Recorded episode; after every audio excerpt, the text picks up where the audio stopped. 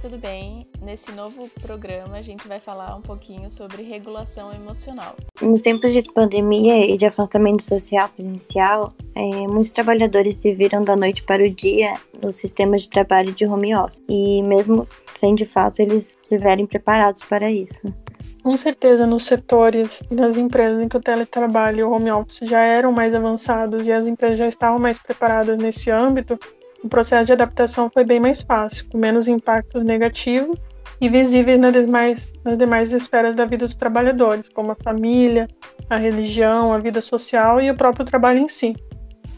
No entanto, aqueles trabalhadores que sequer haviam pensado um dia na possibilidade de viver esse momento de pandemia, de home office, acabam vivendo um turbilhão de sentimentos, pensamentos e inclusive angústia, ansiedade, medo, são sentimentos bem comuns em um momento tão caótico como esse. E tudo isso exige que tenha muito mais esforço para se adaptar a essa nova condição, mesmo que a gente saiba que ela não é para sempre, ela não é permanente. Ainda assim, exige muito dos colaboradores que eles se adaptem a esse, todo esse período.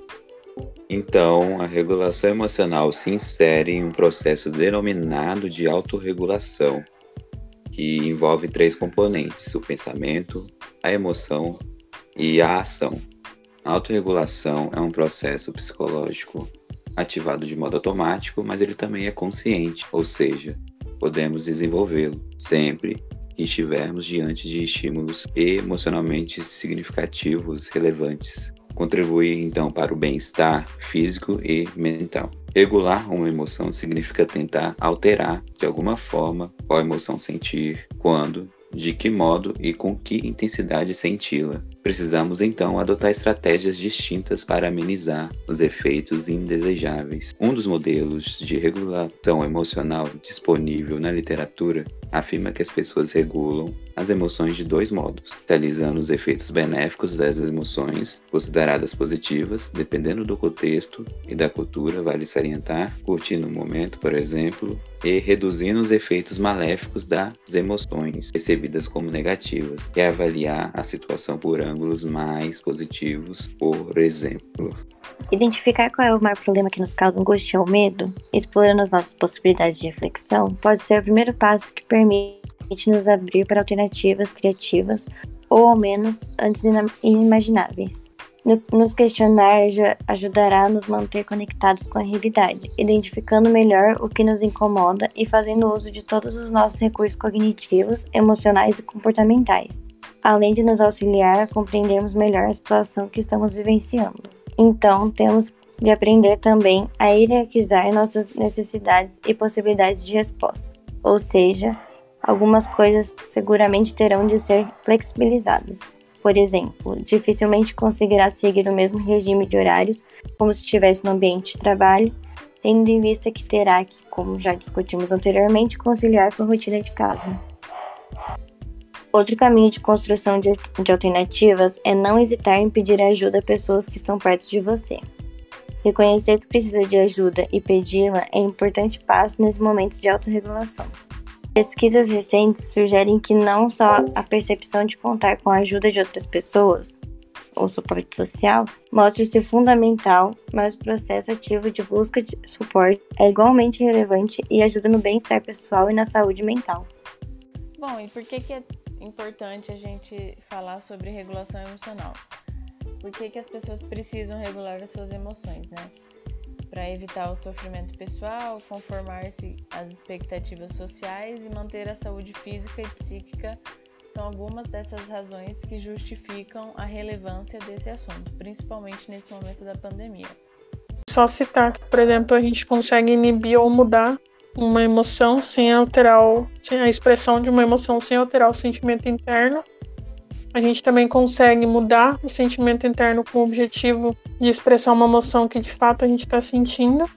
E também a gente consegue expressar um sentimento que a gente realmente esteja sentindo de acordo com uma determinada situação. E desse jeito tem um custo menor, custo, menor custo emocional.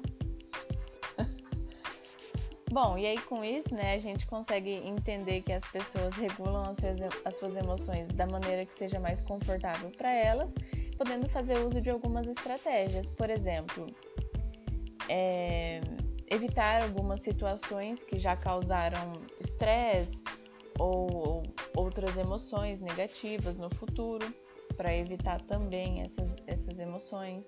Ou então se, se preparar emocionalmente para enfrentar situações semelhantes como essa no futuro.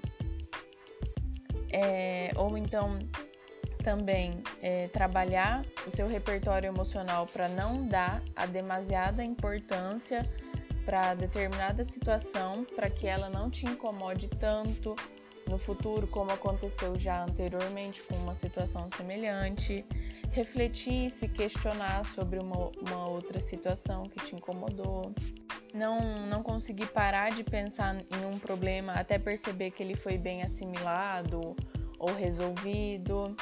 Buscar avaliar o lado bom das situações, mesmo que às vezes seja uma situação é, mais negativa. É, usar outros meios de relaxar, né, para diminuir o sentimento negativo frente a uma outra situação desconfortável.